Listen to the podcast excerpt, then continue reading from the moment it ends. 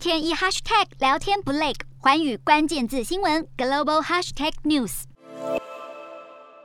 军用运输机载满军火飞抵基辅机场。乌克兰国防部长列兹尼科夫十三号在推特发文感谢立陶宛致赠防空导弹防御系统等国防物资。随着西方频频送进军援，累计已经达到一千五百公吨。乌克兰的危机却是战鼓越敲越响。面对人民的恐慌，乌克兰基辅邮报汇整了当局发布的紧急应变指南，列出了通往西侧五个邻国的过境点，包括波兰、斯洛伐克、匈牙利、罗马尼亚以及摩尔多瓦。长达十四页的手册更是详细说明紧急状况或是战争时的应变计划，不忘提醒民众要准备应急包，并呼吁要提前确认邻近的防空洞位置，包括如何就地避难，甚至指出如果需要协助，就在门窗外挂上白色衣物等等，内容巨细靡遗。德国总理十四号起先后出访了乌克兰和俄罗斯，希望用外交的方式来缓解乌俄局势。然而，专家认为德国受制于天然气的来源并不多元，面对俄罗斯唯一的谈判筹码，恐怕只剩下争议十足的北溪二号。